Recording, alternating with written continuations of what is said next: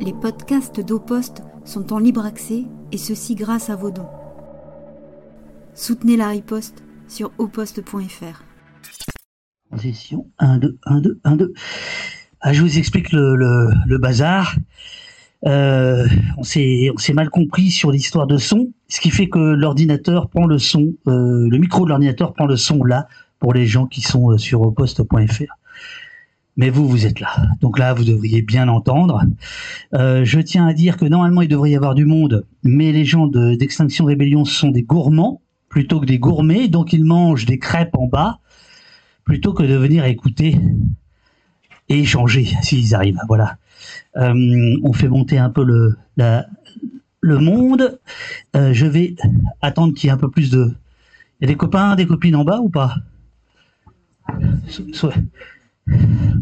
Les gars, si vous voulez la révolution, être à l'heure. Hein la preuve. bon, Euh, je, bah, je vais présenter euh, nos invités et puis bah, comme ça, vous pourrez dire à ceux qui arrivent qui est qui quand, euh, quand ils parlent. Euh, voilà, nous avons euh, un seul micro pour nous quatre. Voilà, il faut le savoir, donc on va se le passer. Euh, donc, je peux dire ton prénom, c'est bien ça? Anne-Sophie, qui est militante euh, d'Extinction Rébellion depuis 2-3 ans, c'est ça? 3-4 ans. Et euh, tu t'occupes notamment euh, des affaires, enfin de l'aspect juridique euh, des, choses, c'est bien ça? Il y a des groupes de support euh, de structuration nationale euh, au sein du mouvement. Et donc, euh, comme euh, d'autres personnes, je fais partie des groupes euh, juridiques et finances. Alors ensuite, à côté de toi, il y a Isabelle Sommier, euh, euh, politologue, sociologue, chercheuse, qu'est-ce qu'on dit Je préfère sociologue euh, du politique. Sociologue du politique. Voilà, sociologue du politique et euh, qui est la coordinatrice d'un ouvrage intitulé Violence policière en France. Euh, violence politique, pardon. ouais, ça. c'est- bon, c'est un réflexe. Euh, violence politique en France, euh, où elle retrace avec un certain nombre de, de, de chercheurs, d'historiens, euh, bah, toutes les violences euh, politiques d'extrême gauche, d'extrême droite, euh, euh, moins étiquetées, etc. depuis euh, 68, si mes souvenirs c'est exact, non? Depuis 4, oui, depuis 86, depuis 86, excusez-moi. Comment? 68, 86, absolument, oui, oui d'ailleurs, euh, on croyait que c'était, euh, voilà, euh, pour ceux qui, ont, qui étaient là, bien sûr. Euh, voilà, et, et donc euh, Isabelle m'a dit au début, oh, je sais pas si euh, c'est bien que je vienne, je sais pas si, si justement sur, sur, sur le côté sur le côté historique des choses et sur euh, toi tu t'es intéressé plutôt au mouvement violent politique violent mais euh, de fait aussi à la répression qui s'est abattue euh, sur eux euh, voilà Raphaël Kempf euh, que nous ne présentons plus maître maître Kempf avocat au barreau de Paris qui défend une bonne partie de la contestation française une petite partie, enfin ceux qui me le demandent, ceux et celles qui me le demandent, et notamment, donc je pense que c'est pour ça que tu m'as invité, enfin je sais pas, tu me diras, les soulèvements de la Terre. Absolument. Alors, on va parler évidemment des, des, soulèvements de la Terre. On peut démarrer d'ailleurs avec ça, puisqu'il y a eu à la fois une excellente nouvelle les concernant, mais qui euh, cache de très mauvaises nouvelles, puisqu'il y a eu d'autres euh, décisions du Conseil d'État euh, qui, qui ne sont pas bonnes. Je pense à la dissolution de, de, la GAL, le groupe antifasciste de Lyon et de ses environs, qui lui est dissous euh, puisque cette fois-ci euh, c'est éteint, hein, je crois. Les voilà. Mais déjà peut-être effectivement, euh, puisque l'objet c'est de, parler de, la répression euh, qui s'abat sur euh, les mouvements militants.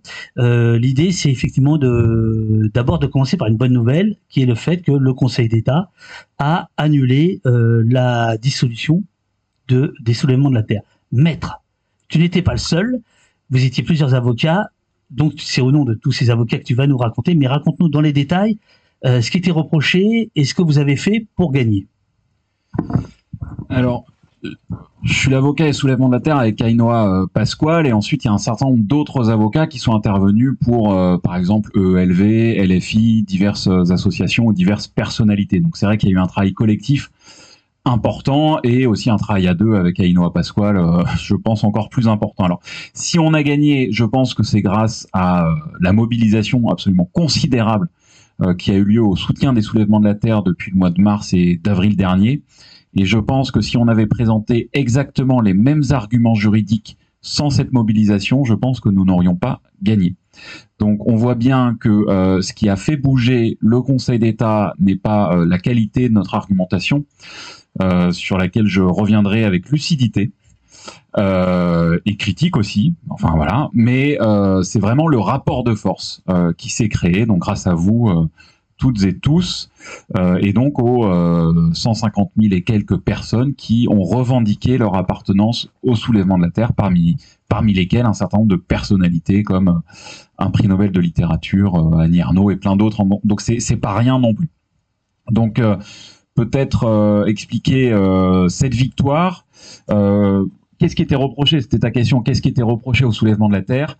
Eh bien, il y a eu une une forme de, de, campagne politique qui, comme vous le savez, a été menée par le ministre de l'Intérieur Gérald Darmanin, qui, il y a à peu près un an, a euh, mis dans l'espace public la notion d'éco-terrorisme pour euh, dénoncer, euh, disqualifier, délégitimer des adversaires politiques, notamment les soulèvements de la terre, mais en tout cas des militants et militantes écologistes qui décident de se battre pour la préservation des communs, de l'eau, de la terre, du vivant.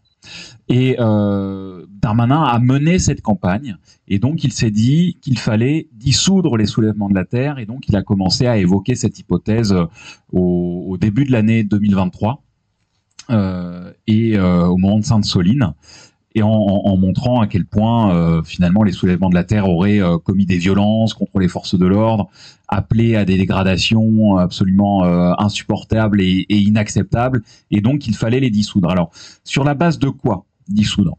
Dissoudre une association ou un groupement de personnes, c'est quand même un acte grave parce que dans une démocratie, le fait que des personnes se réunissent collectivement, que ce soit euh, de façon formelle avec une association loi 1901 ou de façon informelle euh, en créant une forme d'association de fait, euh, eh bien, c'est un des actes absolument les plus capitaux qui font vivre la démocratie et, et, un État démocratique, parce que ce sont des gens qui se réunissent, et vous en savez quelque chose à Extraction Rébellion, je vais rien vous apprendre, mais qui se réunissent pour décider d'affirmer collectivement et de faire collectivement quelque chose. Donc il y a une liberté qui est, exercée, c'est la liberté d'association, mais il y a aussi une autre liberté qui est la liberté d'expression, parce que quand on se réunit collectivement pour faire et pour dire des choses, ben on veut dire des choses. On veut souvent dire des choses au pouvoir, lui affirmer euh, quelque chose, etc., et qu'il l'entende et éventuellement aux autres, euh, aux, autres habitants de, ce pays. Donc, euh, le, le, gouvernement a fait le choix de recourir à la, à la loi, à la loi qui permet la dissolution des associations. Alors, c'est une vieille loi qui a été adopté en janvier 1936, à l'époque pour euh, permettre la dissolution de, de groupes d'extrême droite, hein, dans, dans, la foulée euh, du, de la tentative de coup d'État de février 34, au cours duquel des, des, des, des, milices, on va dire, d'extrême droite ont, failli renverser la République. Alors ça n'a pas été le cas, mais ensuite il y a eu une réponse qui a consisté à dire on fait adopter cette loi pour euh, dissoudre ces, mouvements-là. Et donc cette loi a été modifiée très récemment, au mois d'août 2021, euh, et, on a ajouté un cas de dissolution. Et le cas qui a été ajouté, c'est euh, l'hypothèse dans laquelle une association ou un groupement de fait provoque à des agissements violents contre les personnes ou les biens.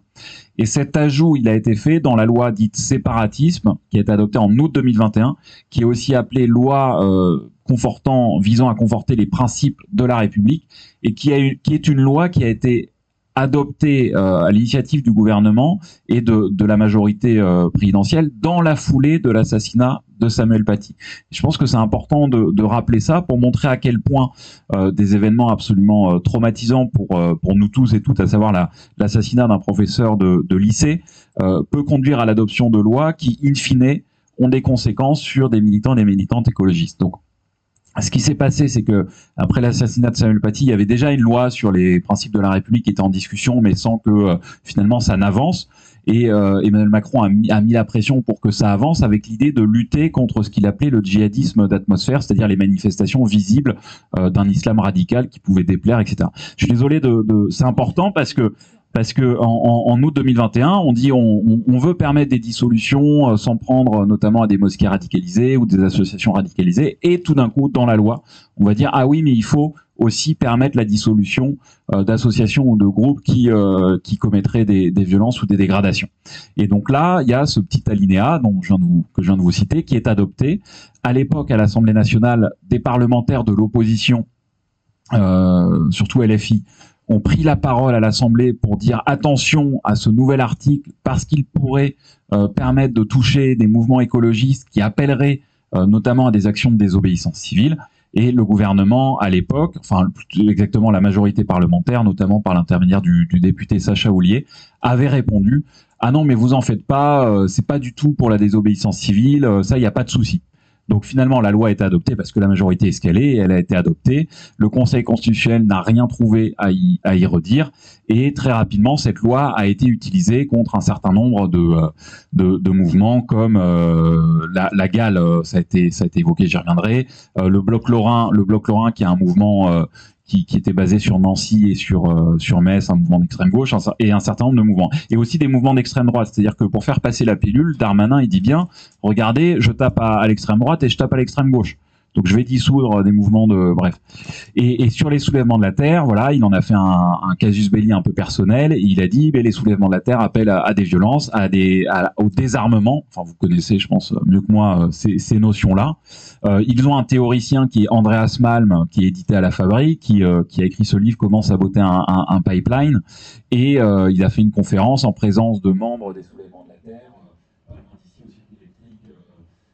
la terre 50 des maisons d'édition de la Fabrique. Et cette, cette conférence-là, je, je, le dis parce que euh, cette conférence à laquelle il y avait Andreas Malm et des, un militant, une militante des soulèvements de la Terre, a été utilisée par le ministère de l'Intérieur comme un élément à charge pour justifier la dissolution, parce que, soi-disant, au cours de cette conférence, les soulèvements de la Terre appelleraient effectivement à des actions de dégradation. Donc ensuite, au niveau de la euh, défense, il y a une défense euh, politique qui n'est pas de notre fait, nous avocats, c'est-à-dire qu'il y a eu cette mobilisation absolument considérable qui a permis un premier recul du gouvernement parce qu'il voulait dissoudre en avril. Et donc. Je crois qu'ils nous ont plus le son sur le chat. Ah oui. Vas-y, vas-y, continue. Et donc, euh, euh, euh, le, le, le, gouvernement a reculé. Mobilisation. Voilà, une mobilisation importante, des signatures en mars, en avril. Le gouvernement a, a reculé. À ce moment-là, il n'a pas dissous en, en, avril et il a fini par dissoudre au mois de juin. Euh, à la suite, apparemment, je dis bien apparemment parce que ça n'a pas encore été établi euh, par des, euh, des, sources, des preuves, etc. Mais apparemment, il y a eu une sorte de coup de pression par la FNSEA et Emmanuel Macron. Ça, par contre, s'est établi, a tapé du poing sur la table et a dit je veux que ce soit dissous. Et en une semaine, une semaine après, au Conseil des ministres, c'était dissous. à tel point que vous savez que quand on dissout une association, il y a une espèce de procédure contradictoire à respecter où il faut notifier à la personne et aux personnes intéressées ce qu'on leur reproche. Et donc là, ils étaient tellement dans le rush, parce que Macron avait exigé que ce soit fait mercredi prochain, que euh, comme euh, ils ne trouvaient pas de représentants des soulèvements de la Terre à qui notifier les griefs, ils les ont notifiés à moi, à mon cabinet. C'était totalement inédit et surprenant parce que moi, je ne suis pas les soulèvements de la Terre, donc je suis leur avocat, mais donc je ne peux pas, comment dire, euh, exprimer quelque chose, enfin prendre, prendre quelque chose en leur nom voyez. Euh, mais donc finalement on a on a fait ça et euh, et ensuite on a on a mené la bataille euh, juridique avec Ainoa. On a gagné en référé au mois d'août et on vient de gagner au fond la semaine dernière, c'est-à-dire que le, décret est annulé, donc les soulèvements de la terre peuvent continuer leur, leurs activités. Alors maintenant, et j'en terminerai juste sur quoi sur quoi est-ce qu'on gagne? On gagne euh, suite à un choix. Alors, bon, je vous l'ai dit, la mobilisation politique, mais d'un point de vue juridique, nous, le choix qu'on a fait avec Ainoa, c'est euh, d'assumer le fait que les soulèvements de la terre appellent à des actions de désobéissance civile et de désarmement qui peuvent euh, conduire à des dégradations de biens matériels. C'est-à-dire que vous savez, quand on se défend devant un tribunal ou en justice, etc., il y a euh, plusieurs stratégies. Il y a une stratégie qui consiste à dire ben j'ai rien fait du tout, je nie, absolument tout. Hein, ça peut arriver, vous, vous faites attraper en manif. Euh, puis moi je regarde le dossier, puis je vous dis ah ben là il y a rien contre vous, donc vous allez tout nier. Et puis euh, je vais vous défendre comme ça et ça passe ou ça passe pas. Enfin bon peu importe. Et il y a une autre stratégie qui peut consister à dire ben non on assume. Alors on peut assumer pour plusieurs raisons. Soit parce que les éléments à charge dans le dossier sont trop forts, donc on est obligé d'assumer parce que sinon on n'est pas crédible, soit pour des raisons politiques, on assume parce que, euh, je sais pas, si je, suis dans une manif et que je casse un distributeur de banque, ben, je considère que c'est légitime de, vous voyez, mais après il faut en, en tirer les conséquences, mais c'est pour vous donner le, voilà. Donc là, le choix qui a été fait, ça n'a pas été évident de faire ce choix-là, mais nous avons fait ce choix-là, euh, qui a été de dire, nous assumons l'appel euh, le fait d'utiliser la liberté d'expression pour appeler des gens à commettre des dégradations matérielles. Et ce que nous avons dit, c'est que ce fait-là n'est pas susceptible de justifier une dissolution au nom justement de liberté comme la liberté d'association, la liberté de et la liberté euh, d'expression. Et donc euh, ça c'était absolument capital et donc je suis heureux de voir que le Conseil d'État a fait droit dans une certaine mesure à cette argumentation.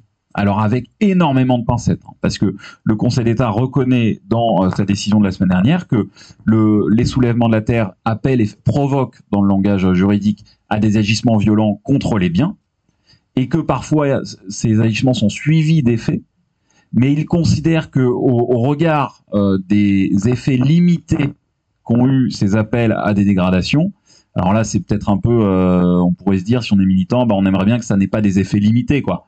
On aimerait bien que ça ait des effets euh, un peu, mais bon voilà. En tout cas, c'est le raisonnement du Conseil d'État. Au regard de ces effets limités, eh bien, euh, c'est disproportionné que de dissoudre les soulèvements de la terre. Donc, mon analyse juridique, je, je, je finis juste là-dessus, de cette décision, c'est que le Conseil d'État admet une dose, on va dire, limitée mais légitime d'appel à la désobéissance civile.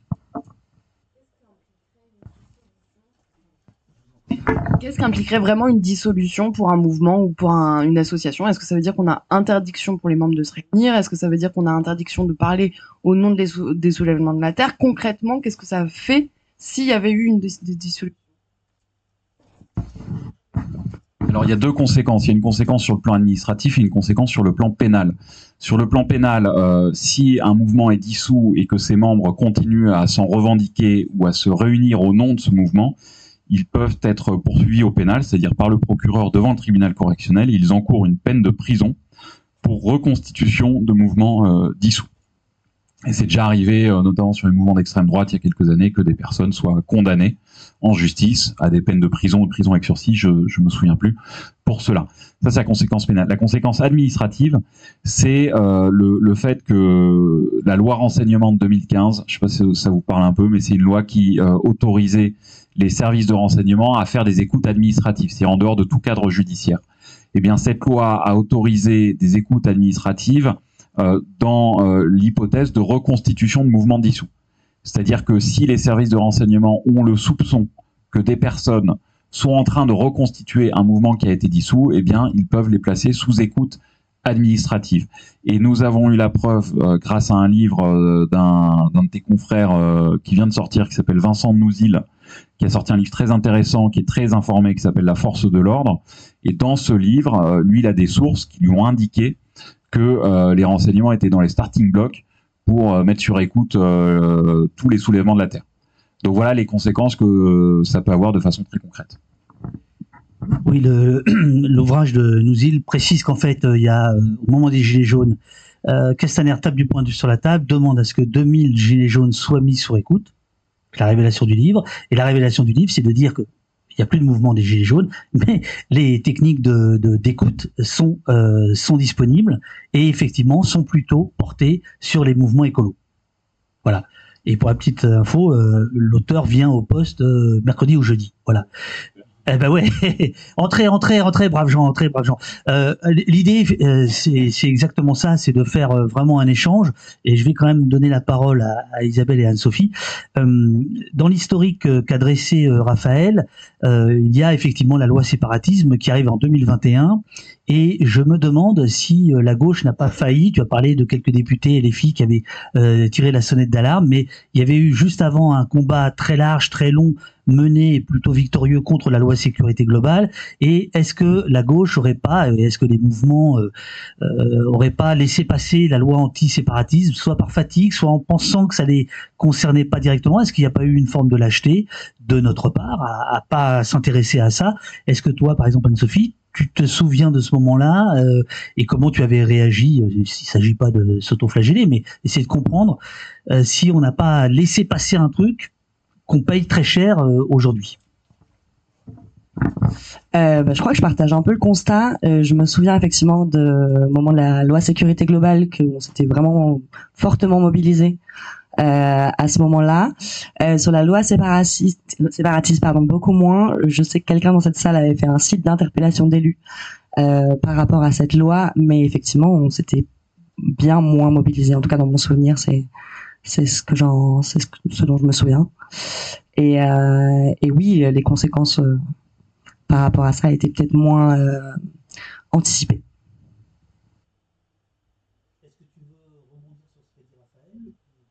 Par rapport à la dissolution, enfin à la non-dissolution.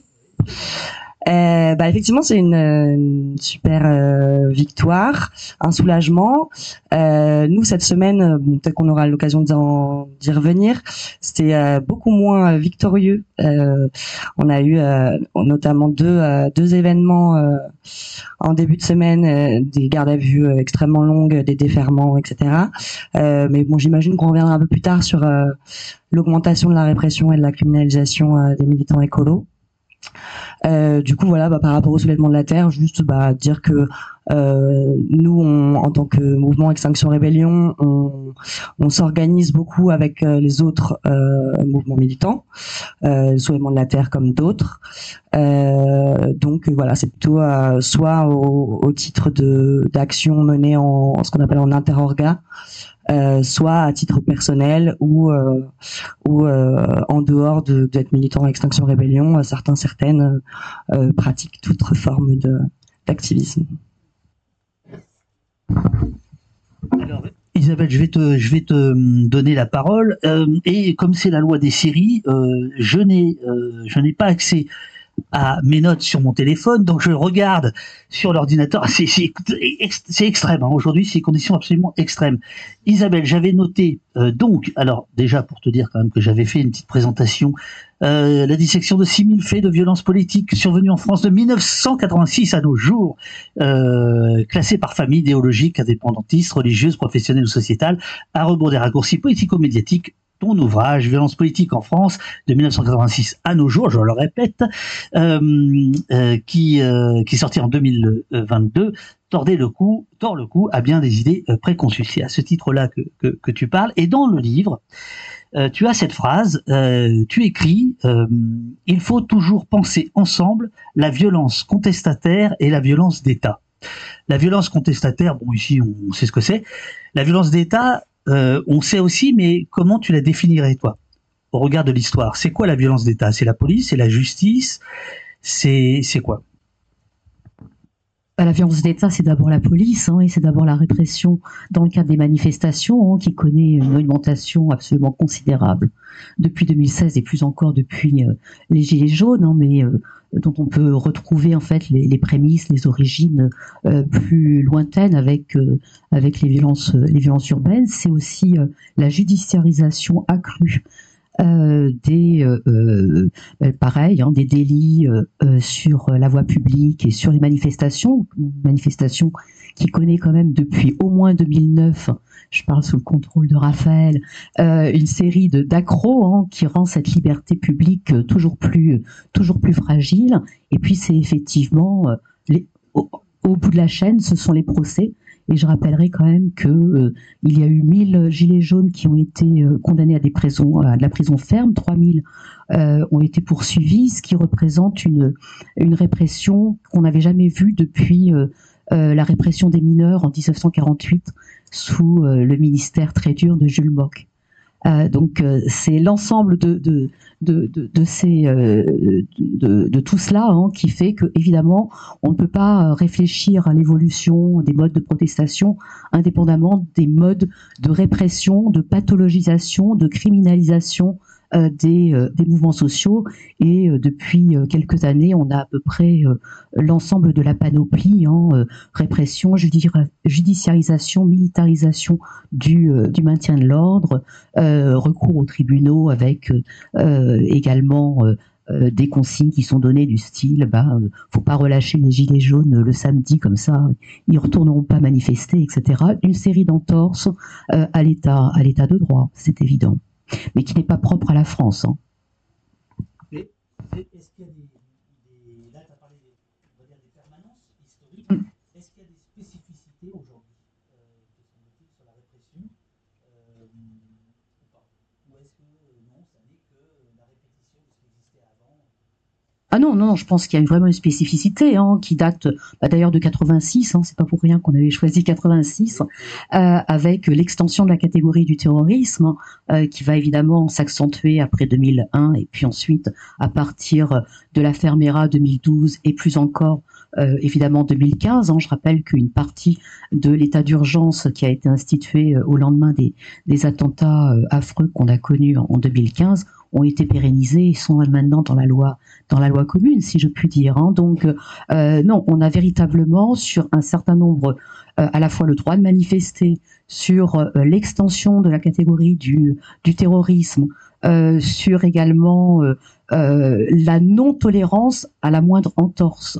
Euh, sur les, les règles du jeu, euh, de l'expression du conflit, alors que pendant des années, euh, bon, ma foi, on poursuivait pas systématiquement.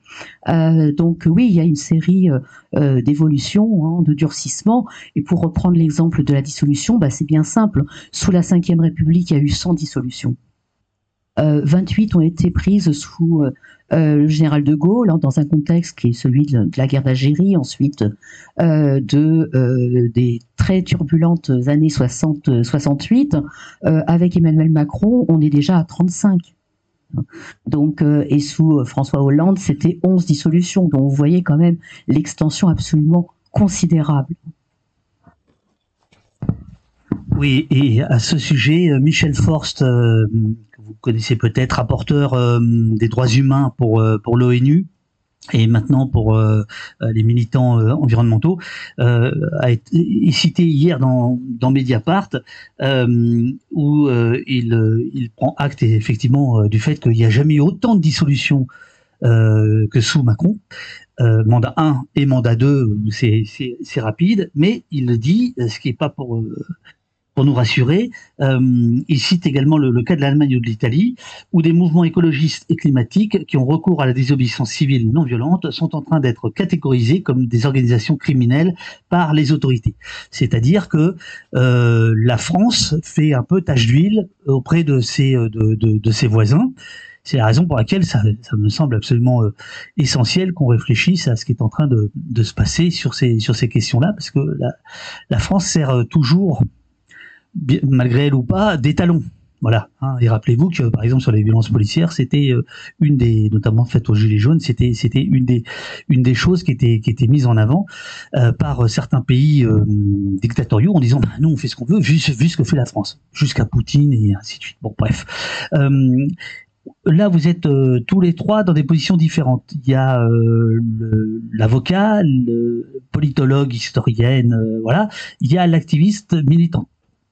Euh, comment les uns et les autres peuvent euh, s'entendre pour euh, faire front face à ce qui est en train d'arriver, c'est-à-dire une répression sans précédent qui semble moins douloureuse parce qu'elle n'est pas physique, c'est pas, c'est pas, voilà, on n'éborgne pas, on ne mutile pas, mais on coupe euh, des, associations dans leur dans leur action.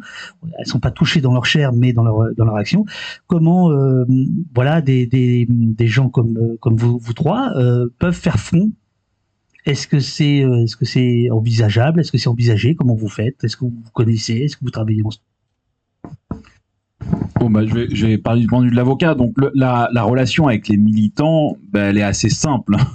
Parce que on- nous les défendons, donc euh, on, a un rapport, euh, comment dire, évident. euh, on se rencontre en garde à vue, on se rencontre au tribunal, on se rencontre après au bureau ou pas pour préparer les audiences et tout ça, et, et on a un travail commun avec les soulèvements de la terre qui est qui est très important. Là, pour le coup, avec les soulèvements de la terre, c'est vraiment tout ce que nous faisions était un travail collectif, quoi. Et il y a chez les soulèvements de la terre des juristes euh, qui connaissent très très bien ces questions-là, donc euh, donc voilà, il y a y a un travail très important collectivement. Donc voilà comment on travaille. Avec les chercheurs, c'est un peu différent. Euh, parce que on a, moi, je commence à avoir l'idée de d'inviter des chercheurs à, à, témoigner en justice. Et par exemple, dans le procès de Bure, euh, la fameuse association de malfaiteurs euh, de Bure, euh, dont le procès s'est tenu à Bar-le-Duc au mois de juin 2021, euh, nous avons invité Vanessa Codaccioni à venir témoigner devant le tribunal ce qu'elle a accepté bien volontiers. Donc, elle est venue expliquer aux juges du tribunal de Bar-le-Duc ce qu'était la répression des militants politiques, dans quelle histoire ça s'insérait. Et donc, ça avait une forme d'utilité pour que le tribunal ait, conscience de ces enjeux-là. Vous avez probablement entendu parler le mois dernier du procès dit du 8 décembre, au cours duquel des militants dits d'ultra-gauche, entre guillemets, étaient accusés de, terrorisme, euh, et notamment euh, le principal prévenu qui, euh, à qui il avait été reproché d'avoir utilisé des choses qu'il aurait apprises au Rojava dans le combat contre Daesh avec les Kurdes, et qu'il aurait souhaité utiliser cette connaissance, on va dire, militaire et opérationnelle en France.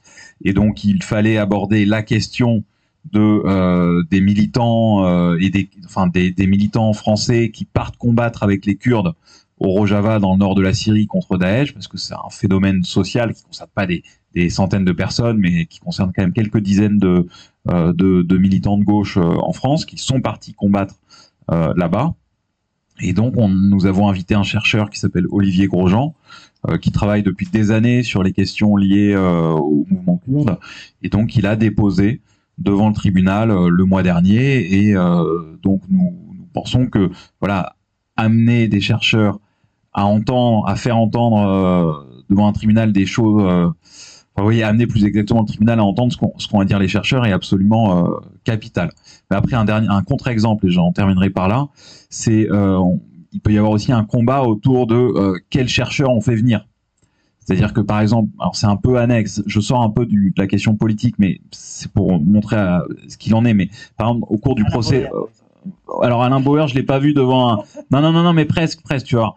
Au cours du procès des attentats du 13 novembre, euh, et je défendais un des accusés dans ce procès, euh, des avocats de victimes de parties civiles ont euh, fait témoigner des, chercheurs, mais des chercheurs qui représentaient dans le champ des études sur le monde arabe, sur le monde musulman, sur la question du djihadisme et de la radicalisation, des chercheurs qui étaient très orientés et qui avaient une position.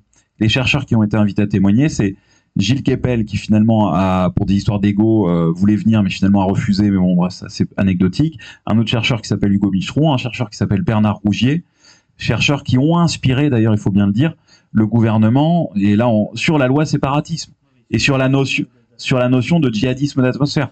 Donc voilà, donc ces témoins, donc là on voit qu'il y a des témoins chercheurs qui interviennent en justice, mais avec une orientation qui va dans le sens de l'accusation.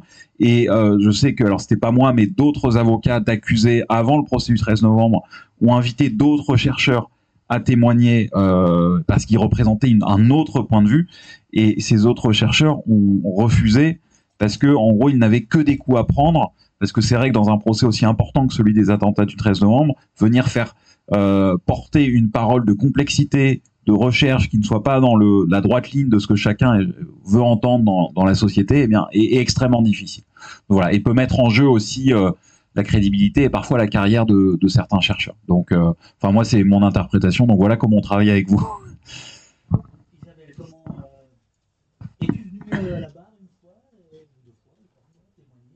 Euh, oui, j'ai été appelée. J'ai été appelée une fois. J'ai été euh, demandée en fait en soutien à la famille de Clément Méric, qui avait été assassiné par un militant d'extrême droite en juin euh, de 2013.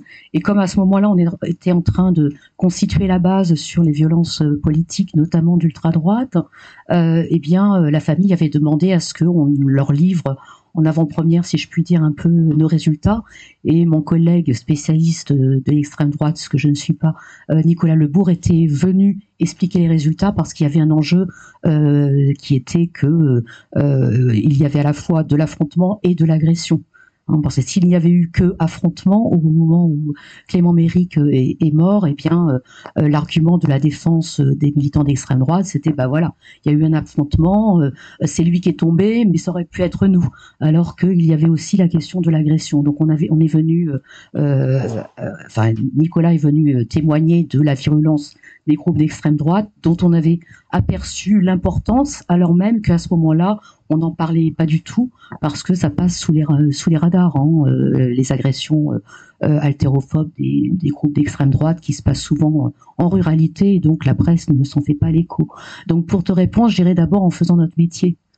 et notre métier, c'est voilà, c'est de témoigner, c'est par exemple sur les questions des, violences, se coltiner effectivement une analyse peut-être un peu objectiviste, un peu positiviste, mais qui allait vraiment à l'encontre des idées reçues euh, on se balance comme ça dans le débat politique et médiatique à coups de chiffres, comme si on était un pays à feu et à sang. Hein. Ensuite, bah, témoigner à la barre, ça pose effectivement des cas de conscience et certains ne, ne, souhaitent pas le faire, ce que je peux tout à fait comprendre, parce que moi j'ai été très investie sur la question de, historiquement, je dirais, euh, sur la question des, extraditions des militants euh, d'extrême gauche italiens hein, qui étaient donc menacés, hein, euh, et certains ont été extradés comme Paolo Persichetti, Battisti, etc.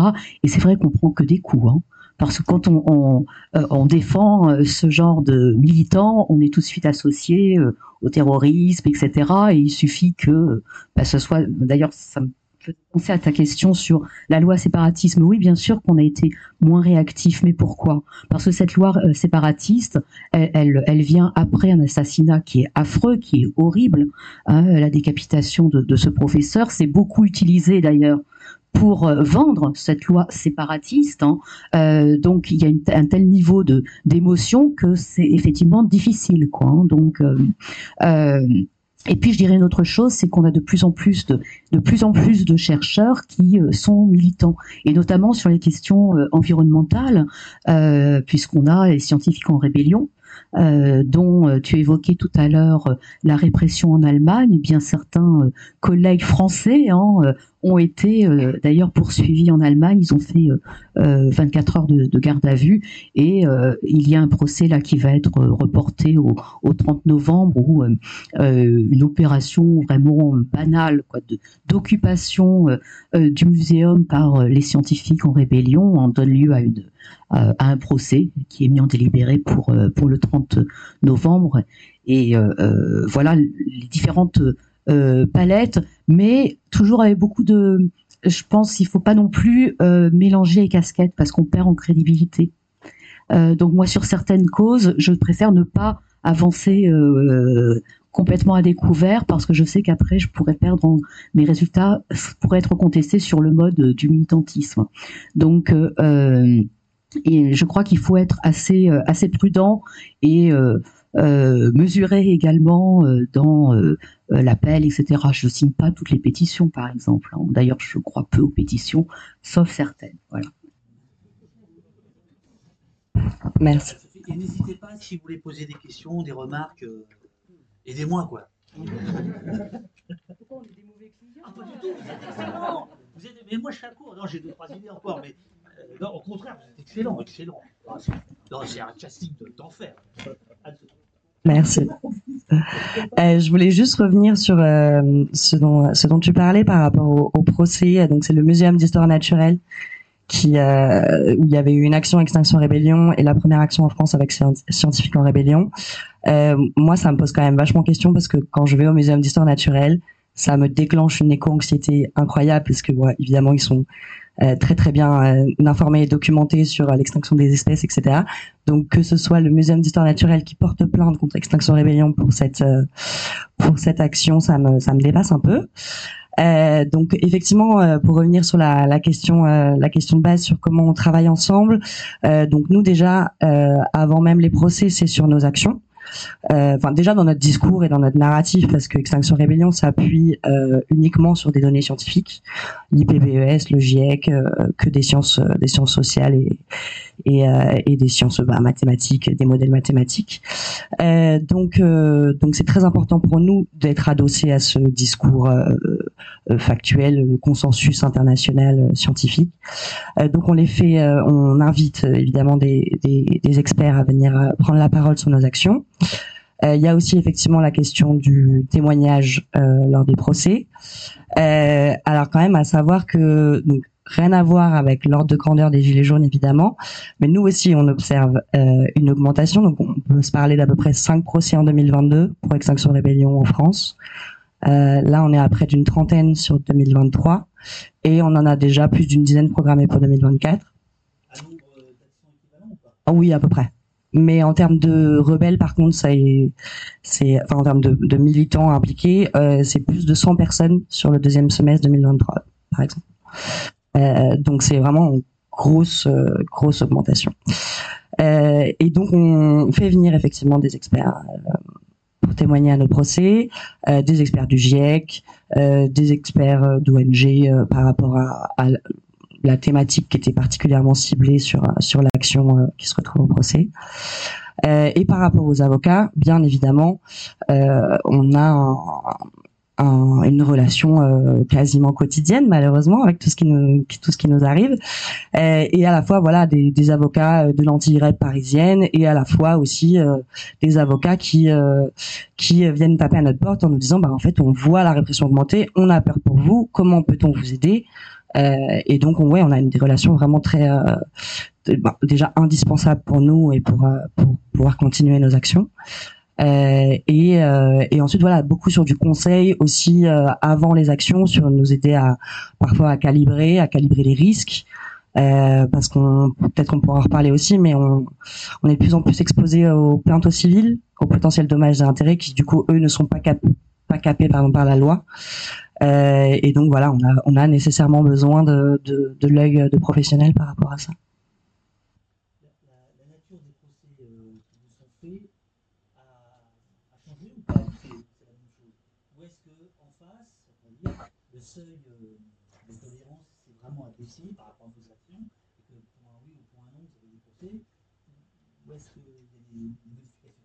Euh, complètement, ça a complètement changé.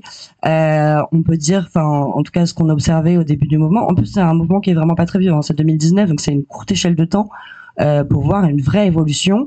Ou alors bon, la garde à vue, euh, ça fait, ça a toujours fait partie du package de la désobéissance civile non violente.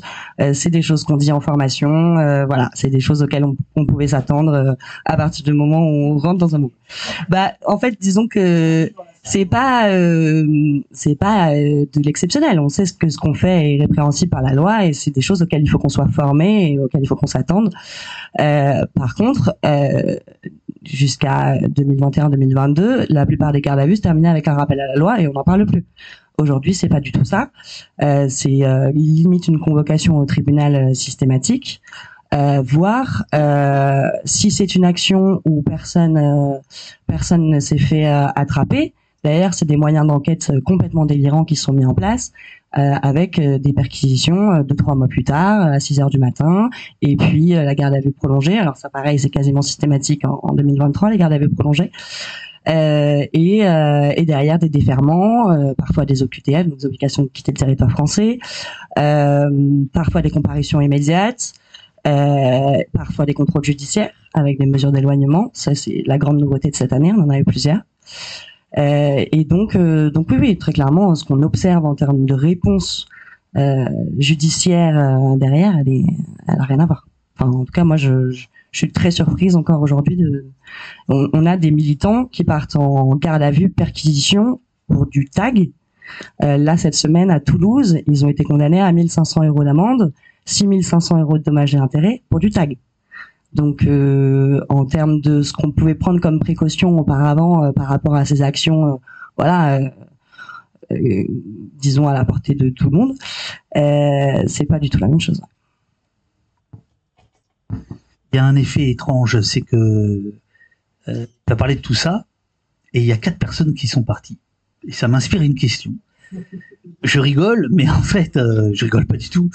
ces quatre personnes sont parties, sans doute parties pour voilà pour de bonnes raisons. Mais est-ce que euh, entre vous, euh, entre vous, euh, ça veut dire que il y a des gens qui quittent la lutte, qui a du mal, vous avez du mal à recruter parce que la répression devient euh, délirante ou est-ce que au contraire ça galvanise euh, et ça multiplie euh, les, les, les vocations? Et après j'aurais une question pour pour Raphaël sur le sur je peux je la pose pendant que j'ai le micro tu comme ça voilà sur le, le, fait que on, la justice poursuive aujourd'hui pour des tags choses comme ça. Est-ce que c'est des circulaires de la chancellerie? Est-ce que c'est des, euh, des initiatives des différents parquets? Ou est-ce que ce sont les entreprises privées, par exemple, euh, qui, euh, qui font pression sur la justice pour que leurs âgés d'actionnaires se passent l'ombre? Mais d'abord, voilà, est-ce qu'il y a un problème de recrutement, de, de euh, J'aurais un peu du mal à répondre à cette question. Étant donné qu'on a un mouvement qui n'a pas d'adhésion, etc., c'est difficile de quantifier combien de militants on est. Euh, je pense qu'il y a des personnes qui peuvent réagir euh, euh, voilà galvanisé euh, par euh, par ça ou au contraire en se disant que la lutte elle est là et et si elle est si on si on réprime à ce point-là des personnes qui, qui luttent pour le vivant, euh, qui sont des lanceurs d'alerte par rapport à, à, ce qui se passe, ça peut effectivement faire rentrer des gens en action. Ça peut évidemment euh, faire peur à d'autres. Je pense que ça, c'est très clairement la stratégie du, du pouvoir aujourd'hui, de nous faire peur. Sainte-Soline visait à faire peur. Euh, Aujourd'hui, quand on a des, des perquisitions et des déferments pour, euh, pour avoir euh, dégradé un, un, distributeur de billets ou pour avoir tagué une mairie, euh, oui, je pense que pense que ça peut en, rebuter plus d'un. Euh, je je, Ouais, je pourrais pas le quantifier. et voilà. J'ai répondu à ta question? Oui quand on a parlé de recrutement, des gens sont arrivés. je, tiens quand même à le dire. Euh, les mots, les mots euh, Raphaël, et après j'aurai une question pour, pour Isabelle. N'hésitez pas. Oui, alors est-ce que euh, est-ce qu'il y a des circulaires La question, si j'ai bien retenu, c'est est-ce qu'il y a des, des, circulaires ou un choix de politique pénale? La, la, réponse est oui, c'est-à-dire qu'à intervalles plus ou moins réguliers, le ministre ou les ministres de la justice euh, successifs adoptent euh, au moment où il y a des mouvements sociaux un peu importants, qu'ils soient écologistes ou non, euh, adopte des circulaires qui sont adressées aux, aux, procureurs de la République dans toute la France, circulaires qui, euh, par lesquelles le ministre demande aux, aux, procureurs d'être euh, généralement inflexibles et de recourir à des moyens de répression intenses comme la comparution immédiate euh, et éventuellement de demander des mandats de dépôt, euh, c'est-à-dire des incarcérations dans le cas des dossiers les plus les, les, plus graves, de ce qui est dénommé les plus graves. Alors ensuite, qu'est-ce qui, ce qui est grave et non grave pour pour le ministère public, on a l'impression que absolument tout est extrêmement grave. Quoi. Donc, euh, euh, donc voilà, sur euh, je sais pas un des derniers exemples en date. Alors c'est pas tant sur euh, les mouvements écolos, mais le dernier exemple c'est au moment des euh, des soulèvements qui ont lieu après la le meurtre de Naël. Le, garde des Sceaux, Éric Dupont-Moretti, a pris une circulaire pour demander une réponse pénale ferme et systématique à l'endroit des personnes interpellées au cours des, des émeutes. ce qui est contraire à un principe de droit qui est le principe de personnalisation euh, des poursuites et de la peine, avec cette idée qu'on doit adapter euh, la poursuite et la sanction éventuelle à la personnalité et de qui est qui est cet individu. Par exemple, notamment, est-ce que euh, s'il a un travail, est-ce qu'il a un domicile, des, choses comme ça, qui sont aussi des éléments, euh, on ne le nie pas, qui peuvent être des, facteurs de, discrimination et d'inégalité. Mais en tout cas, dans la loi, il y a euh, cette obligation d'individualisation euh, voilà, qui, qui, est prévue par les textes. Et donc quand on dit réponse pénale ferme et systématique, euh, il y a finalement, on, ça va contre la loi. Et on avait aussi des circulaires après la manifestation de Sainte-Soline, pareil, où le gouvernement exigeait voilà, des, une, répression, une répression féroce, donc avec cette idée que la justice doit être un, des outils du maintien de l'ordre. Donc on instrumentalise politiquement la justice, ou plus exactement le ministère public, euh, est composé de magistrats qui ne sont pas indépendants, hein, c'est les procureurs, euh, à des fins euh, de comment dire de, répression d'un mouvement, de mouvements avec lesquels généralement le gouvernement est en désaccord. Donc voilà, je pense qu'il faut dénoncer cette instrumentalisation là. Malheureusement, les juges qui eux sont indépendants agissent parfois à l'unisson de ce que demande le ministère public. Euh, tu, ne, tu, ne, fais pas de placement de produit, je le fais pour toi. Si ça vous intéresse, ce qu'il vient de développer, ça se retrouve dans son livre Violence judiciaire, euh, paru l'année dernière à la découverte. Mais tu n'as pas répondu sur les entreprises privées. Est-ce que euh, les entreprises autoroutières, les entreprises qui gèrent l'eau, les entreprises pétrolières, est-ce qu'elles font pression, selon toi, sur la justice, ou est-ce qu'elles, ou, euh, en ayant de- des avocats qu'elles payent euh, pour aller emmerder les gens, etc. Est-ce que tu sens ça C'est une évolution ou pas du tout? Je, je, vois pas d'exemple immédiat qui me vient en tête, euh, sinon, enfin, du moins dans des dossiers récents, simplement dans l'affaire de l'association de malfaiteurs de Bure, l'Andra, donc qui était euh, l'agence chargée euh, de construire euh, la poubelle nucléaire à, Bure, comme vous le savez probablement, était partie civile au cours de l'information judiciaire. Et donc, en étant partie civile, l'Andra a pu avoir accès au dossier et donc avoir accès à une somme d'informations considérable concernant les militants antinucléaires de Bure et, des environs. Parce que le dossier était, ressemblait presque à un dossier de renseignement. C'est-à-dire qu'il y avait des centaines, des milliers d'heures d'écoute euh, des militants qui parfois s'organisaient juste euh, dans des réunions avec, euh, avec différentes associations, etc., de lutte contre le nucléaire. Et donc, euh, finalement, toutes ces informations étaient à la disposition de, euh, de l'Andra, partie civile. Mais bon, euh, in fine, elle a jamais rien demandé euh, à la fin, mais elle avait accès au, au dossier. Donc voilà sur euh, sur l'Andra, sur euh, plus récemment, j'ai pas trop d'exemples en tête. En général, on a généralement euh, des constitutions de partie civile dans des dossiers où il y a des dégradations au cours de manifs ou d'actions. Euh, si c'est telle banque euh, qui machin a été dégradée ou tel restaurant, euh, le il y a des avocats pour la banque ou le restaurant, mais c'est pas généralement pas eux qui sont à, à l'initiative à l'origine des poursuites.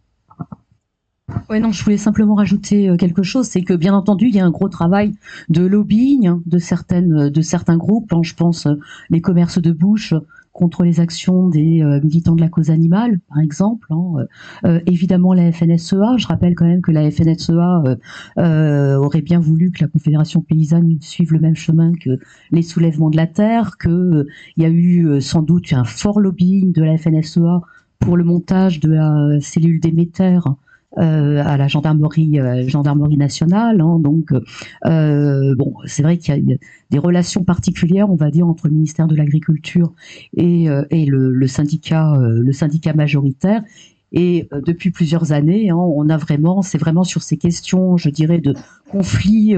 Enfin, j'ai envie de, parler de conflits de, territoire hein, et d'usage du territoire et du vivant qui fait que euh, effectivement la cause environnementale et animaliste est une des plus euh, des plus ciblées euh, très très certainement des métères oracles contre les les atteintes aux antennes relais etc etc. Mais comment tu expliques ça? Dans le sens où ce ne sont pas des attaques qui contre des lieux de pouvoir, euh, ce ne sont pas des attaques euh, frontales contre contre l'État, on pourrait dire. Euh, pourquoi euh, l'État déploie justement autant de moyens? Qu'est-ce qui se cache euh, selon toi? C'est d'empêcher le débat réel. Euh, c'est des raisons économiques. Euh, c'est quoi? Tu, tu vois ce que je veux dire? On n'est pas en train d'attaquer des préfectures, euh, des ministères, euh, et pourtant l'État déploie des moyens euh. Bah, parce qu'aujourd'hui, euh, bon, l'atteinte euh, au cœur de l'État, comme pouvaient le faire les brigades rouges, euh, d'une part, ben, c'est partir perdant, hein, et puis ça menace beaucoup moins que ce que menace cette réflexion autour du rapport au vivant, parce que je crois fondamentalement qu'on est tous conscients que la lutte contre euh, urgente contre le changement climatique, elle est incompatible avec le néolibéralisme et le capitalisme. Donc c'est vraiment autour de la question de la propriété euh, et euh, de la mise en, en, en cause de l'ordre économique, euh, de l'ordre économique. Et ça, euh, tous les tous les pouvoirs en sont conscients, bien entendu. D'ailleurs, c'est pas non plus étonnant, par exemple, que lorsque Darmanin parle d'écoterrorisme, sachant quand même la charge émotionnelle autour du, du terme terrorisme, en- particulièrement en France hein, depuis euh, depuis 2015, il reprend une imputation du FBI euh, que le FBI euh, utilise depuis 20 ans contre les mouvements euh, euh, écologistes, bon, qui sont beaucoup plus durs, hein, ça n'a rien à voir, et animalistes.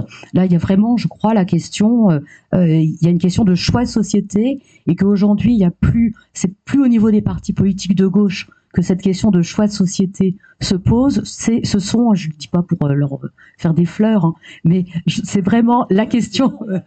mais c'est vraiment, je crois que la, question euh, donc du changement climatique, c'est le dernier moment, euh, pour le moment en tout cas, euh, où un véritable enjeu de société et à horizon de 5 ans, 10 ans maximum se pose. Alors que depuis des décennies, eh ben, il y avait plus d'interrogations sur politique, sur qu'est-ce qu'on veut faire de, de, euh, de ce monde. Voilà. Et donc oui, c'est une grosse menace pour l'ordre. Euh, nous, ce qu'on a pu observer par rapport à cette question-là, c'est que quand on quand on allait faire des actions sur des lieux de pouvoir, les ministères, l'Assemblée nationale, etc., euh, la réponse c'est- était plus d'invisibiliser en fait.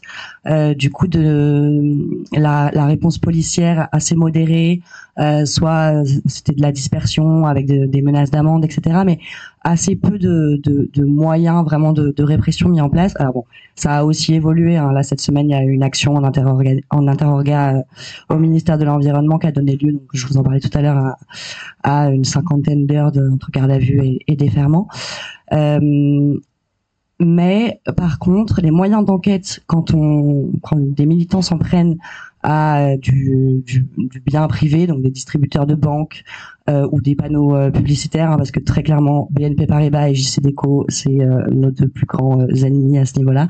Là, les moyens d'enquête déployés sont assez hallucinants. Filature, euh, surveillance, enfin euh, captage des, des des images de, de vidéosurveillance, bornage téléphonique. Donc après plusieurs mois d'enquête, c'est là où on en vient aux, aux perquisitions euh, et aux et aux plaintes donc aux civils. Euh, il y a eu une première condamnation en, en 2022. Là en 2023, euh, on a déjà bien bien explosé les, le, le montant atteint l'année dernière et on a encore un certain nombre d'affaires euh, en cours euh, ou à venir euh, avec euh, avec effectivement euh, constitution de partie civile de de, de boîtes privées. ouais. Quelque chose, par exemple, euh, sur euh, à, l'aube du 21e siècle, comme on dit maintenant, hein, il y avait euh, dans le cadre aussi des mobilisations altermondialistes, il y avait venu du continent nord-américain, en particulier du Canada, les adbusters, c'est-à-dire les barbouillages, etc. Et bah, toi et moi, je crois qu'on peut s'en souvenir, hein, ce qui est différent du reste de la salle. Mais il y a eu une campagne contre les la pub dans les métros avec des barbouillages, etc. Ils ont été tellement condamnés que ça a disparu ça a complètement disparu. Donc effectivement, à force hein, de, euh, bah, on peut très facilement euh, faire euh, étouffer euh, une protestation à force bah, de harcèlement et puis de et puis d'amende. D'ailleurs, pourquoi les faucheurs volontaires se sont constitués en faucheurs volontaires et ont utilisé justement les les bah, tribunaux hein, pour donner un écho et puis pour essayer effectivement, ils, ils s'en sortaient plus au niveau des amendes, quoi. Ben, euh, déjà, merci beaucoup. hein, c'est intéressant. Je voudrais, vous demander, euh, mais quelle heure on fait quoi? Car si, alors, il y a une très bonne nouvelle, hein, c'est le résultat qui a été obtenu. Euh, euh, je- Bon, euh, bon, peut-être c'est pas une grande victoire, mais bon, ça, avance le débat, etc. Mais qu'est-ce qu'on fait alors? Parce qu'aujourd'hui, l'appel à des actions euh, reste quand même très important. À la désobéissance civile qui peut arriver jusqu'à un certain niveau.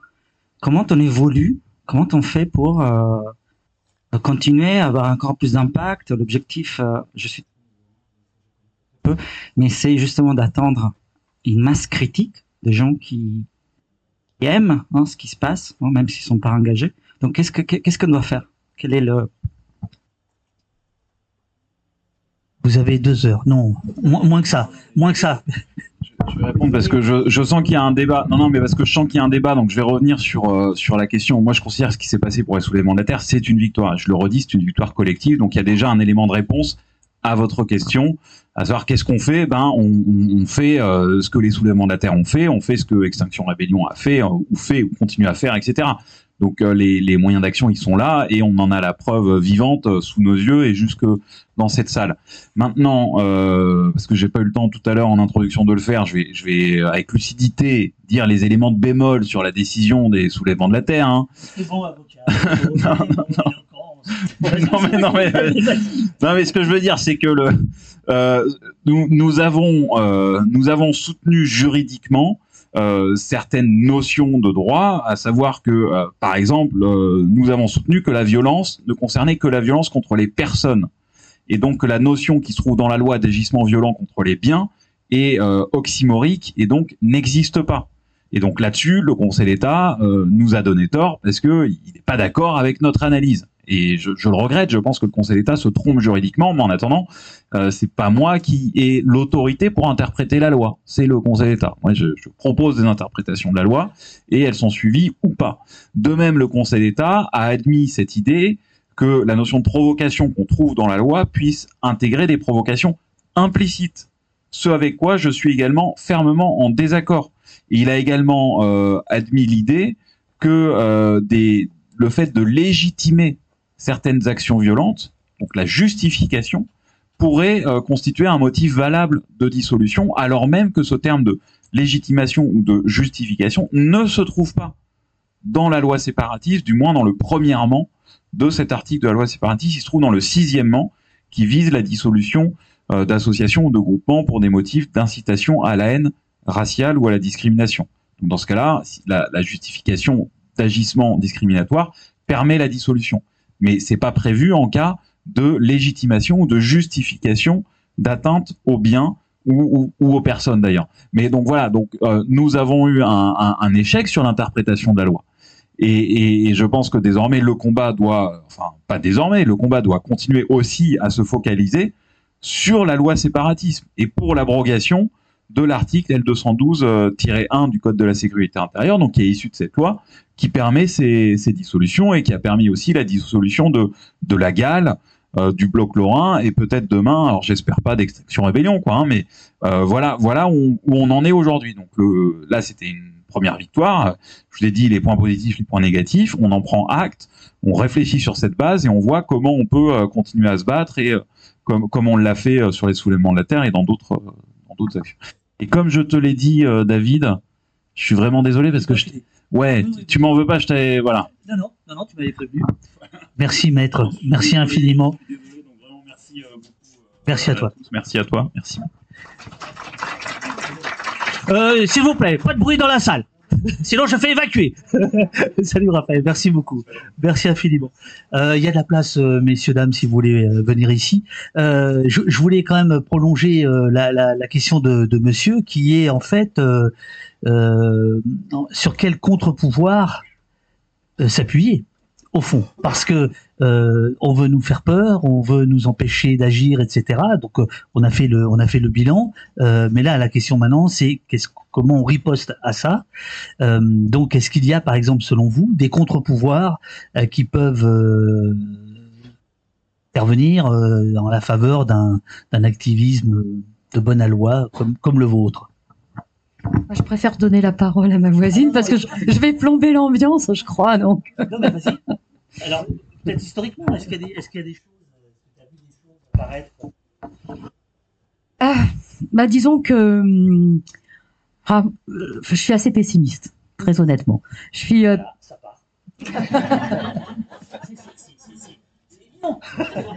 je suis pessimiste à la fois euh, compte tenu de l'urgence de la situation, comme je le disais, et puis euh, et puis de l'ampleur euh, bah, que j'évoquais tout à l'heure, parce que euh, c'est qu'une petite partie. On parlait euh, sur la loi séparatisme de la possibilité de dissoudre et ô combien il y a des, dissolutions. Mais il n'y a pas que ça. Il y a le contrat d'engagement, le contrat d'engagement citoyen également hein, que les associations devraient signer. Et je rappelle quand même qu'il y a une, autre organisation qui vous c'est proche, c'est Alternativa qui euh, euh, se voit menacée de se voir retirer ses subventions euh, parce qu'elle a proposé un atelier de formation à la désobéissance civile.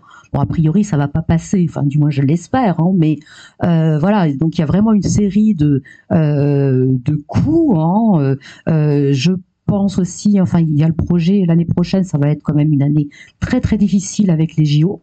Hein, parce que bon, les géos d'abord c'est une catastrophe hein, écologique euh, à tout point de vue, hein, et euh, il nous prépare certainement euh, une nouvelle loi pour aggraver les peines d'emprisonnement et les amendes pour intrusion sur les lieux de les lieux sportifs, qui est quand même une, un mode d'action souvent des, des écologistes. Hein, donc, et puis surtout, je dirais, bon, c'est pour ça que j'avais prévenu hein, que j'allais plomber l'ambiance. Hein, il y a quand même une offensive idéologique qui est considérable qui est vraiment considérable, hein, et on n'est pas aidé par les partis de gauche actuellement pour contrer cette euh, cette euh, campagne véritablement idéologique hein, qui a commencé avec effectivement Darmanin et l'écoterrorisme, qui s'est poursuivi euh, pendant euh, euh, le mouvement sur les retraites, maintenant sur la question de la Palestine, et qui fait qu'on a un retournement complet. Hein, effectivement, ce sont vous, les, jeunes, les écologistes, etc., qui sont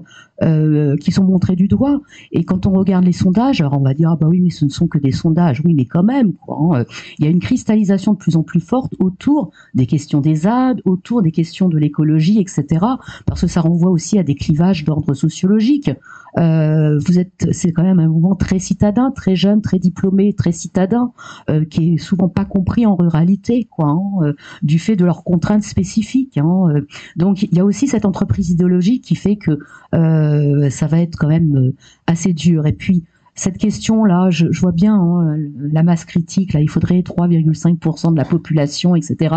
Bon, d'abord, Bon, euh, c'est une thèse qui est quand même assez contestable, voilà. Hein, euh, euh, maintenant, évidemment, plus, plus les gens sont nombreux, mieux c'est, quoi. Hein, mais, mais, mais pourquoi elle est contestable?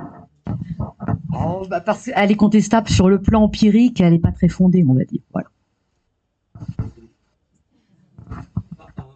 Apparemment, ce que disait Raphaël, c'était le fait d'avoir 150 000 personnes qui, en quelque sorte, se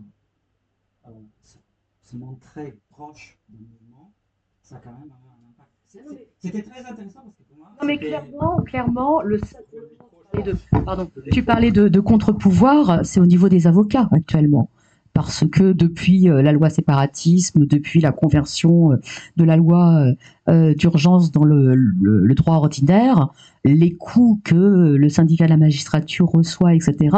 là, effectivement, il y a un pôle, je dirais, de contre-pouvoir, mais qui est quand même assez faible parce que toute l'évolution depuis des années hein, va au contraire dans le renforcement de l'exécutif de la justice administrative, euh, du retournement de la logique de la preuve, où c'est plus la matérialité des faits, mais euh, c'est l'intention. Hein, dans une logique prédictive, donc euh, bah, tout ça sont un peu mauvais quand même.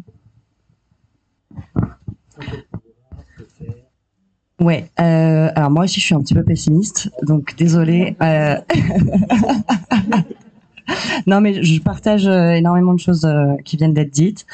Euh, toujours est-il que quand même en 2023, euh, une mobilisation comme celle qu'on a pu avoir à Sainte-Soline, qui a quand même réuni des milliers de personnes, alors qu'on savait que le dispositif policier en face, on savait pas à ce point-là, mais on se doutait que euh, ça allait pas être rigolo.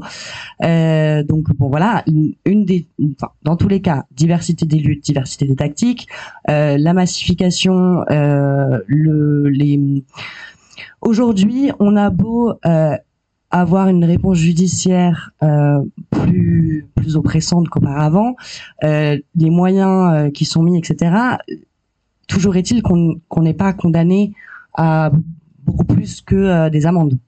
Euh, donc c'est pas euh, c'est pas non plus rédhibitoire dans un engagement dans un engagement militant. Euh, donc voilà, on peut se dire que des grandes des grandes messes de plusieurs milliers de personnes, où en fait c'est aussi à la base de l'ADN d'Extinction Rébellion, hein, c'était de se dire on assume ce qu'on fait, on engorge les tribunaux, on est tous citoyens citoyennes, on est aussi tous militants pour le vivant, et en fait plus on est et, euh, et plus euh, l'État sera obligé de s'adapter euh, à la à la voie dominante. Bon, il se trouve qu'on n'est pas non plus tant que ça, mais qu'on est quand même capable de de d'avoir des des mobilisations sur la justice environnementale et, et climatique assez conséquentes en France. par contre, il y a aussi d'autres techniques qui sont pas vues pas pris. Euh, en fait, on peut euh, avoir des actions euh, impactantes qui ont un, un, impact économique sur des entreprises délétères. mais dans ce cas-là, effectivement, si on ne veut pas être confronté à une machine judiciaire infernale, et eh ben, il, ça implique de, prendre des grosses précautions en termes de, de, de bah, d'identité, de ne pas se faire prendre. Je, vous donne la parole dans deux secondes, mais simplement sur la question des, contre-pouvoirs, euh, il fut un temps, il y en avait un, c'était le, contre-pouvoir médiatique. Euh, vous le vous le comptez plus vous, euh, Extinction Rébellion, comme euh, comme un un levier sur lequel peser? Je pense qu'on peut difficilement faire sans quand même. Donc si bien sûr la relation avec les médias elle reste elle reste hyper importante. Après on n'est pas n'est pas aveugle sur euh, qui on a en face. Hein. C'est quand même les plus grands industriels français qui détiennent les médias. Euh, heureusement, il y a des médias libres et indépendants euh, qui, heureusement, qui sont là, très clairement. mais par contre, en termes de contre-pouvoir, je suis plutôt d'accord sur tout ce qui va être au niveau judiciaire, les avocats, la magistrature. Et, vraiment une espèce de prise de conscience que ce qu'on subit en tant que lanceur d'alerte sur une urgence climatique enfin voilà, mortifère euh, et euh, enfin quasiment immédiate. Enfin, des personnes, des centaines de milliers de personnes vivent déjà les effets du réchauffement climatique et en mer déjà. Euh, bah, à partir de là, oui, je, je, je considère que l'opinion publique euh, doit aussi euh, être alertée à ce niveau-là. Moi, j'ai l'impression que la répression qu'on subit, elle, elle sort très peu de notre bulle écolo. J'ai pas l'impression qu'il y ait énormément de personnes qui se qui se qui se sont choqués en fait de, de ce qui se passe. Ou pas forcément au courant peut-être mais mais euh, mais voilà je, me pose pas mal de questions. Merci. Euh, ce qui a changé pour nous je pense en tant que militants avec cette répression qui augmente c'est que quand on enfin quand on s'est engagé il y a 3 4 ans on savait qu'on risquait des procès on savait qu'on pouvait aller devant la justice qu'on encourait parfois des peines de prison, mais qui étaient euh, euh, souvent euh, plutôt, enfin voilà, qui étaient loin de nous, on était loin de s'imaginer de pouvoir avoir une telle répression pour des faits qui sont juste de la dégradation de biens. Euh, Aujourd'hui, ce qui peut faire peur aux militants et aux militantes, c'est la surveillance euh, dont on fait l'objet. Euh, le fait de ne pas connaître euh, les moyens de la police euh, pour pouvoir nous surveiller. Et moi, je suis prête, s'il le faut, à aller en prison pour des actions qui, qui défendent le vivant. Cependant, ce qui attend les militants, c'est surtout de la surveillance, de l'écoute, dont on ne peut pas être, enfin, on peut pas être au courant. On, a l'impression que les moyens qui sont mis en place par la police dépassent leurs droits. Et c'est-à-dire qu'en fait, on, là où je pense les scientifiques et les juridiques peuvent être un contre-pouvoir et enfin nous aider, nous militants militantes, c'est en nous informant de nos droits, en nous informant de ce que fait la police en fait, quelles sont euh, les techniques de la police qui sont utilisées contre les militants militantes pour savoir comment nous protéger nous, euh, protéger en termes d'informatique, protéger euh, nos identités. Protéger nos vies pour pouvoir continuer à, à, à, se réunir sans avoir peur en fait d'être d'être suivi etc et c'est surtout cette peur là euh, qui peut nous être, euh, qui peut euh, démobiliser certains et certaines d'entre nous. Et c'est là où en fait le, les juristes, etc. peuvent, enfin voilà, aider à ce que on, on soit au courant de ce qui nous, de, de quelle répression on fait l'objet exactement et de quels moyens la police elle, elle, elle utilise pour nous ficher, nous surveiller, etc. Je est-ce qu'il y a d'autres interventions? Oui. Et euh, à, la question qu'est-ce qu'on fait, je pense qu'il y a aussi un rôle des proches euh, des militants et militantes. Euh, c'est vrai que parfois, moi j'ai l'impression qu'on n'est pas trop dans le même monde. quand on dit à des gens, bah en fait, j'ai pas pu venir, j'ai pas pu venir te voir hier parce que j'étais en garde à vue, ça rigole un peu et ça dit ah vous êtes vous êtes des rigolos. Et en fait, parfois ça peut être dur quand même. Euh, ça peut être dur euh, avant, euh, par exemple, avant les actions, parce qu'il y a quand même beaucoup de, de, de charge mentale euh, associée, et après en, en, en, aval, parce que ça, ça dure des mois et des mois s'il y a un procès et ainsi de suite. Et je pense que tout le monde peut pas être militant. euh, pour, euh, pour des raisons personnelles, mais euh, tout le monde peut aider les personnes qui, qui essayent de l'être. Euh, et euh, ça peut être euh, juste au repas de famille de Noël de pas faire des blagues graveleuses, comme de soutenir financièrement les personnes qui peuvent pas, voilà, qui peuvent peut-être aller en action mais qui peuvent pas payer les amendes. Et bah, en fait, avoir quelqu'un qui dit bah ton amende de 500 euros, je vais te la payer, ça peut faire du bien. Faire des dons aux associations avec Sanction Rebellion. Euh, les soulèvements de la terre, on paye les avocats avec des dons ou euh, on paye les amendes. on paye pas les amendes avec des dons, mais euh, voilà, on a besoin de dons pour fonctionner. Et je pense que c'est un autre moyen de aider les gens qui continuent à, malgré la répression et ses achats.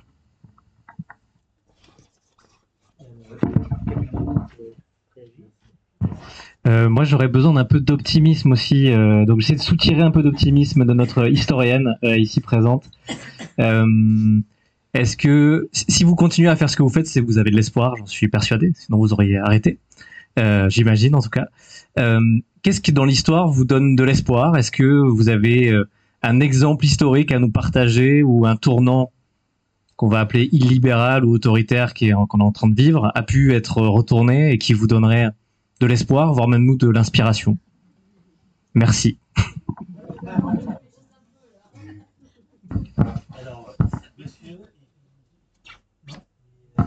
C'était juste pour revenir sur la notion de contre-pouvoir et sur la répression qui a activement euh, sur tous les mouvements du coup de désobéissance civile, comme quoi ça fait un package désobéissance civile, garde à vue et donc après tout ce qui a le processus derrière. Et donc c'était pour savoir si si on sait qu'il y a ce processus-là, est-ce que le contre-pouvoir ça pourrait pas être une réflexion sur d'autres types de militantisme qui permettraient d'éviter cette euh, euh, bah, cette répression juridique? Et donc je sais pas peut-être penser à d'autres modalités d'action, à plein de choses comme ça qui permettent aussi de contrer cet ordre-là.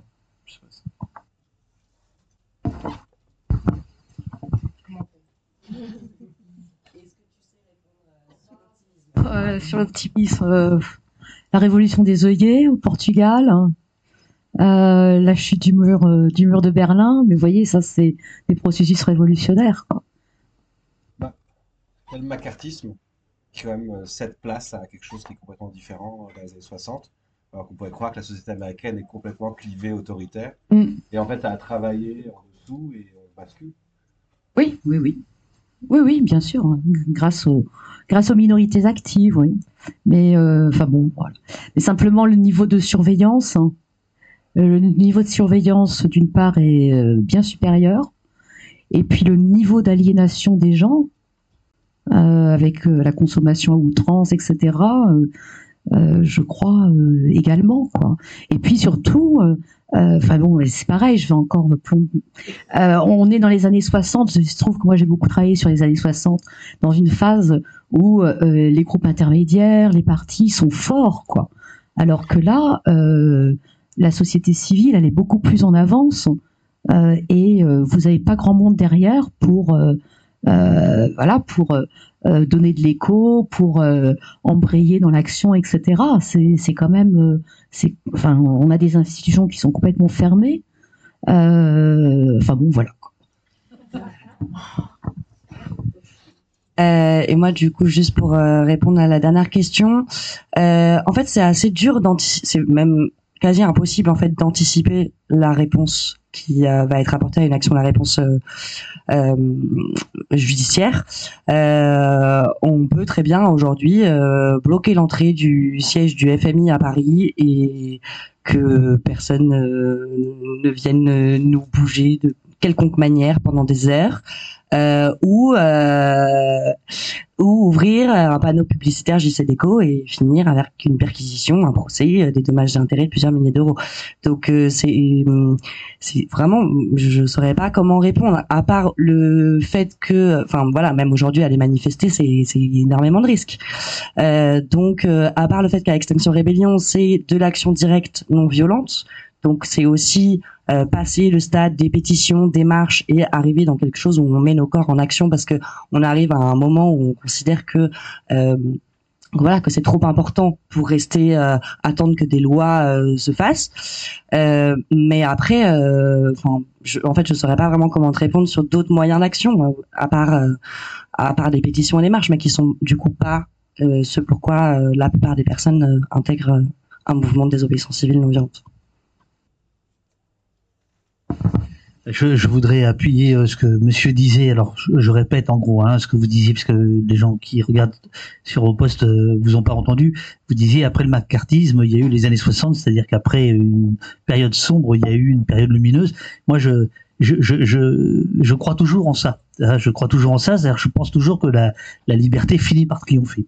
Ça, c'est, c'est un point. Oui, oui, oui, c'est un point. Mais, mais, mais, mais, donc euh, ça répond à monsieur, mais, effectivement, euh, la donne a changé sur euh, les moyens de surveillance.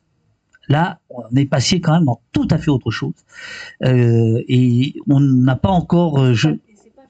Et c'est pas fini. Et on n'a pas encore de penseurs, on n'a pas encore trouvé les moyens de. Et ça répond à une question qui était, qui était posée euh, tout à l'heure, je crois par vous, euh, sur, sur la question de, euh, de, de, de préserver son identité, etc.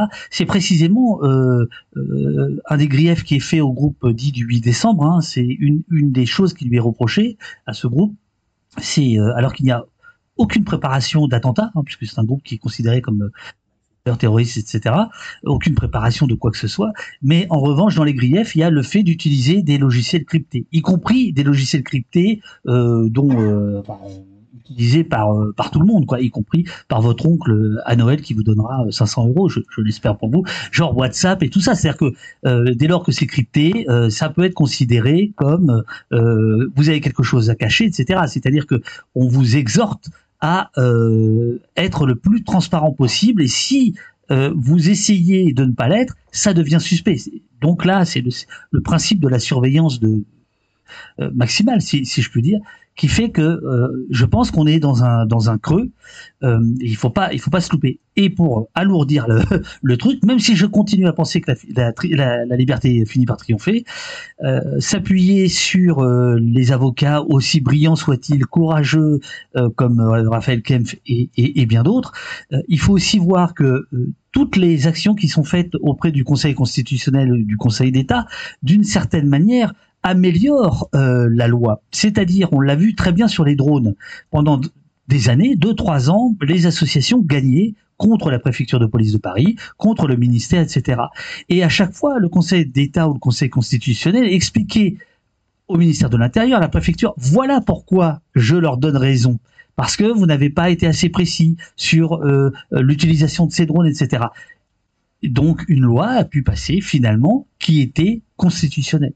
C'est ça le problème, c'est-à-dire que euh, et donc là, par exemple, dans les dans les je sais pas si on dit des attendus pour le Conseil d'État, mais en tout cas dans les motivations, euh, on, voit bien que euh, il y a des il y a comme des des choses qui sont lancées pour que la répression puisse agir plus tard. En gros, on dit au ministère de l'Intérieur, vous avez mal fait votre accusation, donc on ne peut pas vous donner raison. Mais si vous aviez fait autrement, donc c'est en ça que il faut savourer toutes les victoires, surtout en ce moment, euh, mais il faut pas se tromper. C'est-à-dire qu'à un moment donné, tout ça légitime quand même un voilà une un appareil d'État. Je vous redonne la parole. C'est pas pour une question, c'est pour une note d'optimisme. En fait, à partir du moment où on rentre dans un mouvement militant, on fonde une contre-culture. Cette contre-culture, chez Extinction Rebellion, c'est la culture régénératrice, c'est le fait qu'on prend soin les uns des autres, qu'on prend soin du vivant et qu'on comprend collectivement à quel point la vie est importante dans, notre système, dans, l'écosystème. On comprend que euh, on peut pas euh, euh, bah, détruire euh, sans que ça ait de conséquences. On comprend qu'on a besoin des, les uns des autres et on forme des cultures de solidarité. On forme des cultures où on arrive à partager de l'amour et de la joie. Et je pense que le point d'optimisme, c'est qu'en fait, on se bat pas pour gagner. Et même si on, enfin voilà, si c'est de plus en plus difficile de se battre, le fait juste de se rassembler pour se battre crée déjà des victoires parce qu'elle crée des victoires dans les imaginaires, elle crée des, victoires dans les mentalités. Et en fait, ça fait pousser des graines pour euh, d'autres euh, euh, futurs, enfin des futures générations, je l'espère, et surtout pour, en fait, ça se diffuse petit à petit. Donc en fait, nos cultures, rien qu'en militant, euh, même si on ne gagne pas encore contre les grandes entreprises, même si euh, on n'arrive pas encore à euh, faire tomber l'État policier, en fait, on est déjà en train de gagner parce qu'on gagne la bataille des mentalités, et ça, c'est sur du long terme. Mais faut pas, faut pas oublier que c'est notre point de visée, quoi, notre horizon. Ah bah, alors ça tombe bien parce que moi je veux m'arrêter là-dessus en donnant la parole à notre hôte. Alors vas-y. Non, non. oui, non, parce que, bien entendu, le rôle des minorités actives, c'est euh, de réussir par votre activisme à entraîner des, des, des changements de valeur, quoi, pour toute la, la société. C'est ce qui s'est passé dans les années 60 pour le féminisme, pour le mouvement LGBTQI, etc. Euh, simplement, moi, je pense que je, que vraiment on est dans une urgence euh, vitale. Donc euh, voilà, ça va être plus. Mais euh, mais vous avez raison et, donc voilà. Il se trouve il se trouve que j'ai participé à, un débat il y a quelques jours et puis il y avait eu un, un, des, des un sondage sur les mots positifs, les mots qui étaient connotés positivement ou négativement et euh, euh, donc euh, aujourd'hui, il y a 52% des personnes interrogées par cet institut de sondage qui euh, euh, connotent négativement le terme de néolibéralisme. Et il y a 20 ans, ils étaient euh, 70% à les trouver euh, à le trouver positif quoi. Donc c'est lent mais ça avance. Mais le problème c'est est-ce qu'on a encore 20 ans quoi? Voilà, c'est ça le problème. Une petite hein, une petite concession à mon pessimisme de nature. hein.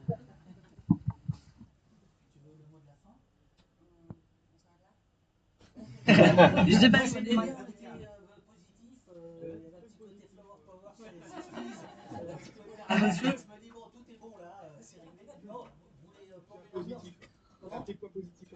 Positif, c'est bon. Le point positif, j'achète. Pardon. Ouais, je voulais dire, je voulais témoigner que moi je suis euh, bon militant depuis à peu près que j'ai 22 ans dans un mouvement qui s'appelle euh, Mouvement Humaniste et qui déjà à l'époque euh, parlait de non-violence. Et je pense qu'on devait être euh, pas loin d'être les seuls euh, sur la place de Paris. Enfin, c'était un mouvement mondial, mais moi j'étais à Paris. Et, euh, je remarque aujourd'hui, il y a de plus en plus de, mouvements bah, comme Extinction Rébellion en particulier, qui, qui mettent en avant, mais vraiment fortement, la non-violence.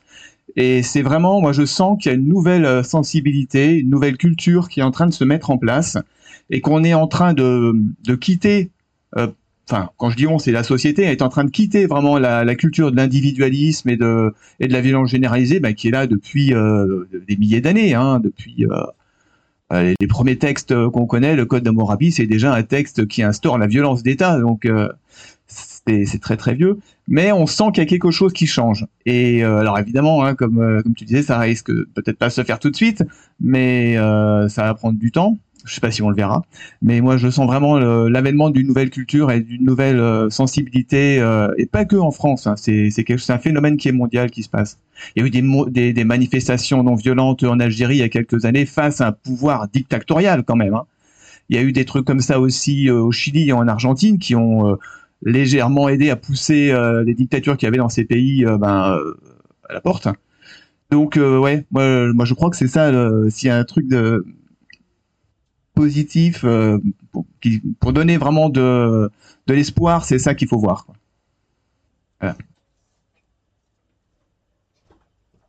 Si. Après, euh, on va discuter autour des crêpes hein, en bas, mais euh, je crois qu'il faut qu'on rende. C'est ça? Ah, tu vois, tu vois, la, Sécu arrive. Voilà. Je te laisse le mot de la Merci. Euh, alors voilà, moi je voulais revenir sur le fait que euh, donc effectivement Extinction Rébellion, on, voit une machine judiciaire se mettre en place euh, et voilà une systématisation un petit peu des procès. On est encore dans une situation gérable, voilà, donc, comme je disais, les condamnations, malgré les moyens qui peuvent être mis en face, les condamnations restent franchement euh, légères. Euh, par contre, il faut aussi pas oublier que euh, on est euh, effectivement, tu le disais tout à l'heure, un mouvement euh, urbain euh, de diplômés blancs, etc. Euh, la répression qu'on a à vivre, elle est pas du tout la même, évidemment, que euh, que dans les dans les quartiers, euh, que ce que d'autres types de populations peuvent peuvent subir.